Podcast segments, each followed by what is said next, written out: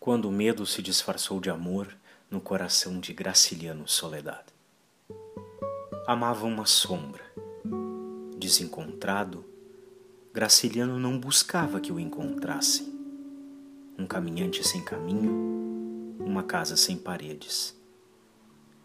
Creu que ela, a luminescência disfarçada de pessoa, o amor em traje de pétalas alabastrinas, era uma estrela e se fez noite, e a despedida custodiou a claridade. Deixou a atmosfera obnubilada em que o medo não habitava a escuridão, senão a luz.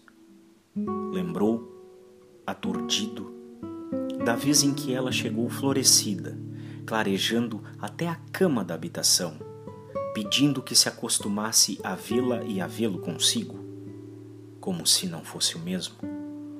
O tempo se debruçou no horizonte de Graciliano, distanciando-se a cada passo dado, consumindo, enterrando seus mortos em covas rasas, fazendo caminhar e sempre criando a mesma distância. Tautológico, seguia sem medo da escuridão.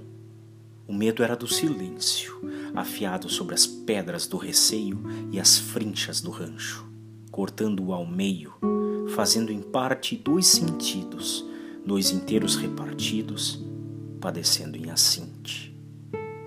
Nada sobrou. No poço infindo dos dias, Graciliano levava a alma delongada, presa, furtiva e rasa.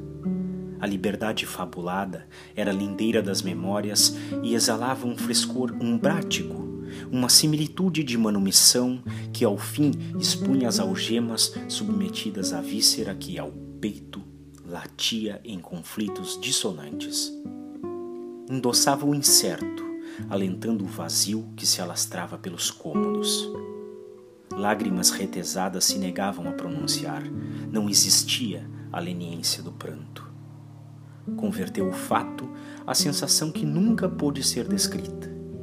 No princípio e fim, no caos que significava a redenção, no ato egoísta da busca efêmera, em letra e palavra, desejo e angústia.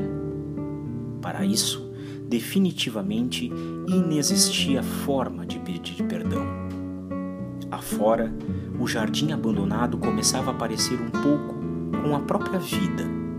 Sequer o vento vinha estender condolências e dar pêsames às folhas caídas do seu outono.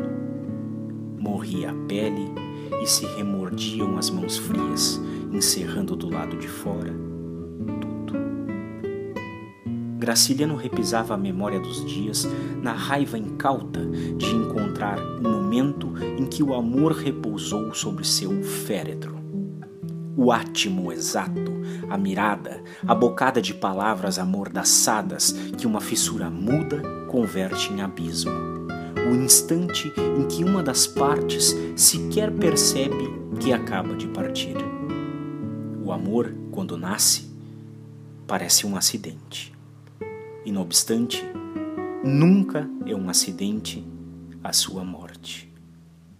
Jamais morre de golpe, fulminado por um raio ou atravessado por um projétil. Sua agonia, ainda que imperceptível, foi um presságio inevitável. O amor nunca é um acidente especialmente quando fenece. Fingia viver um letargo onde a vida bombeava um coração inútil.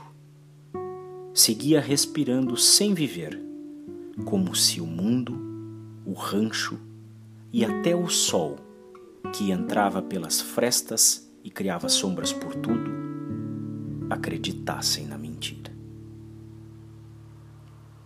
Província de São Pedro do Rio Grande do Sul, Lua cheia, primavera, novembro de 2017.